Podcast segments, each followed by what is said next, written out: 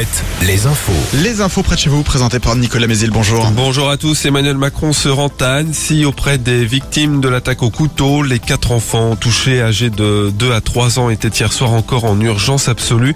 Le suspect de l'attaque doit faire l'objet d'une expertise psychiatrique ce matin. Il n'a pas pu être entendu hier soir par les enquêteurs, il était trop agité.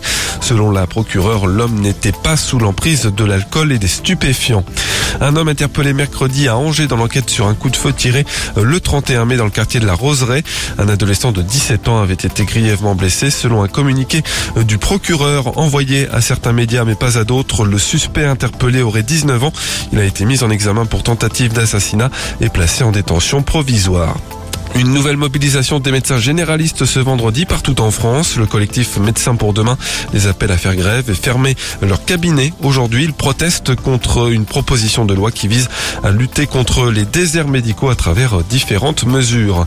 Les urgences de Luçon rouvrent ce matin à 8h30 après une deuxième nuit de fermeture. Celles de Fontenay-le-Comte, elles seront concernées par une fermeture dès demain matin et ce pour 24 heures. Et à Nantes, pas de foot ce week-end au stade de la Beaujoire, mais un double concert exceptionnel. Celui de Mylène Farmer ce soir et demain. Des fans de la chanteuse campent d'ailleurs devant le stade depuis presque une semaine maintenant pour avoir la meilleure place dans la fosse.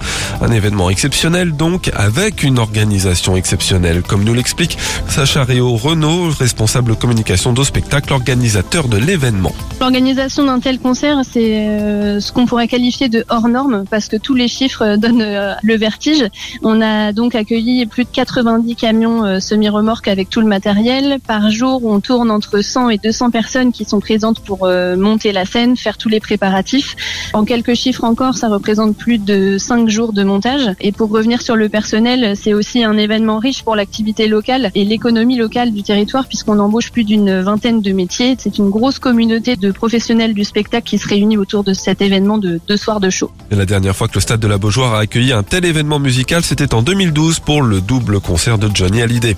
Le rugby, première Demi-finale du top 14, le Stade Toulousain contre le Racing ce soir. Le vainqueur affrontera en finale le Stade Rocher ou Bordeaux-Bègle qui s'affrontent demain. La météo, la perturbation orageuse va progresser lentement dans les terres, orage parfois violent avec de bonnes pluies voire de la grêle, 23 à 26 degrés cet après-midi.